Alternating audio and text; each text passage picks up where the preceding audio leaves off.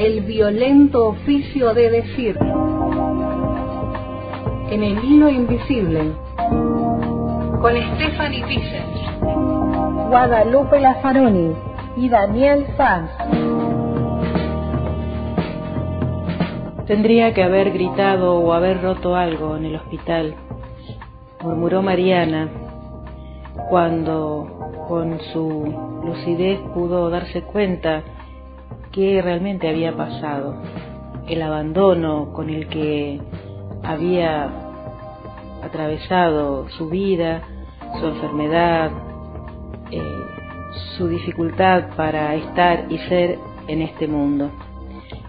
La biopolítica, el biopoder, desde este panóptico que Foucault planteó hace ya bastante tiempo, nos hace ser de unos modos y si no cumplimos con esos modos, quedamos afuera, quedamos a la intemperie, quedamos en los bordes.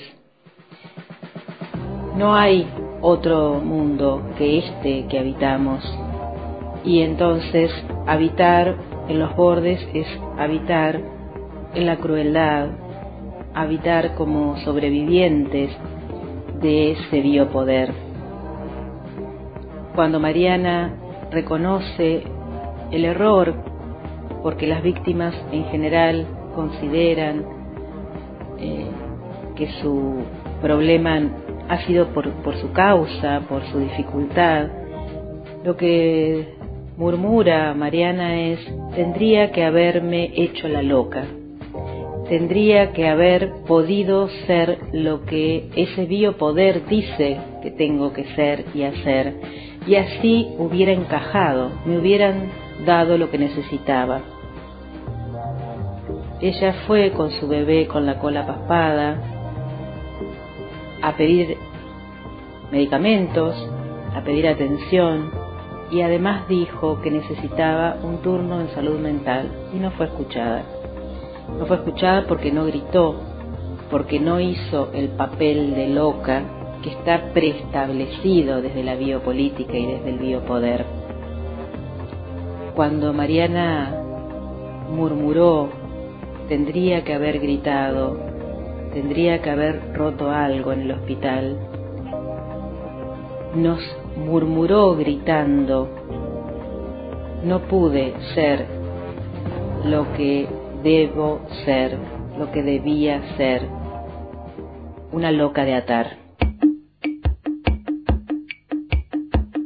Macedonio López, Enloquecer a cielo abierto, testimonial y novela.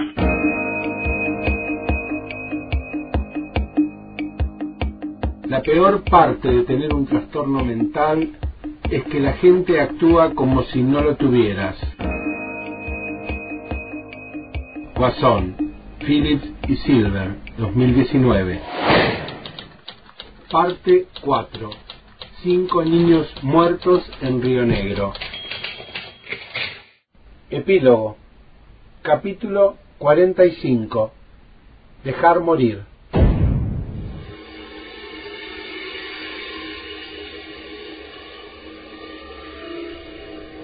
Mariana Gineme estuvo internada 11 años en uno de los manicomios que la ley provincial había prohibido en 1991 aunque en el proceso la declararon inimputable, fue recluida desde 2003 hasta 2014 en un neuropsiquiátrico privado de Fisquemenuco.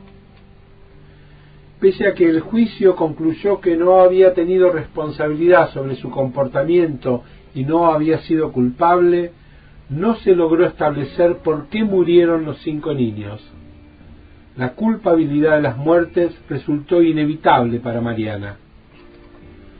Un efecto de la banalidad del bien de la ley rionegrina fue que las víctimas terminaban creyendo que eran culpables de sus padecimientos y de las tragedias causadas por la política de abandono en salud mental.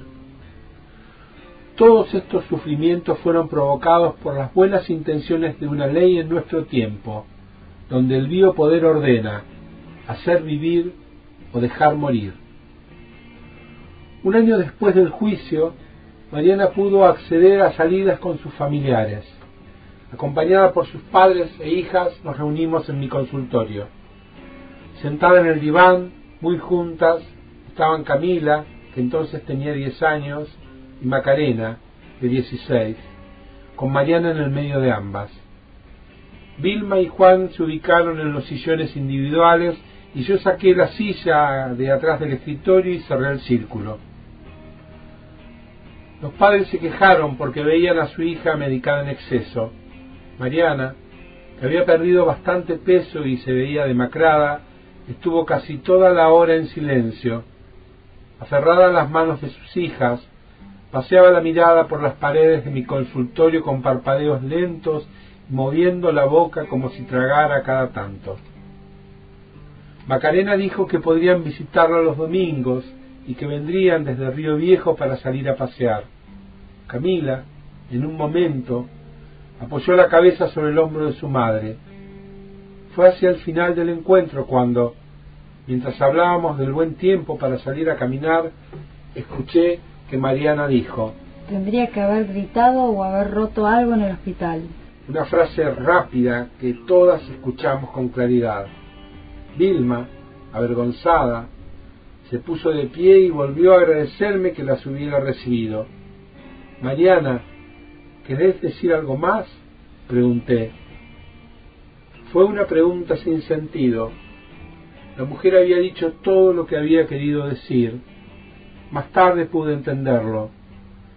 Mariana creía que si hubiera actuado en salud mental del hospital el papel de las locas peligrosas, las que hacen escándalos y rompen con violencia, las que no saben decir ni callar, las que se revuelcan y babean, las enfermas que deben ser atiborradas de neurolépticos y atadas de manos y pies a los barrales de la cama, las locas incurables, las desesperadas, las inadaptadas, tal vez la hubieran atendido.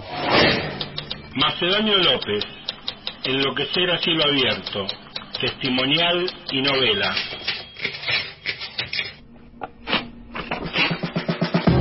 El violento oficio de decir. En el hilo invisible. Con Stephanie Vicent, Guadalupe Lazaroni y Daniel Sanz.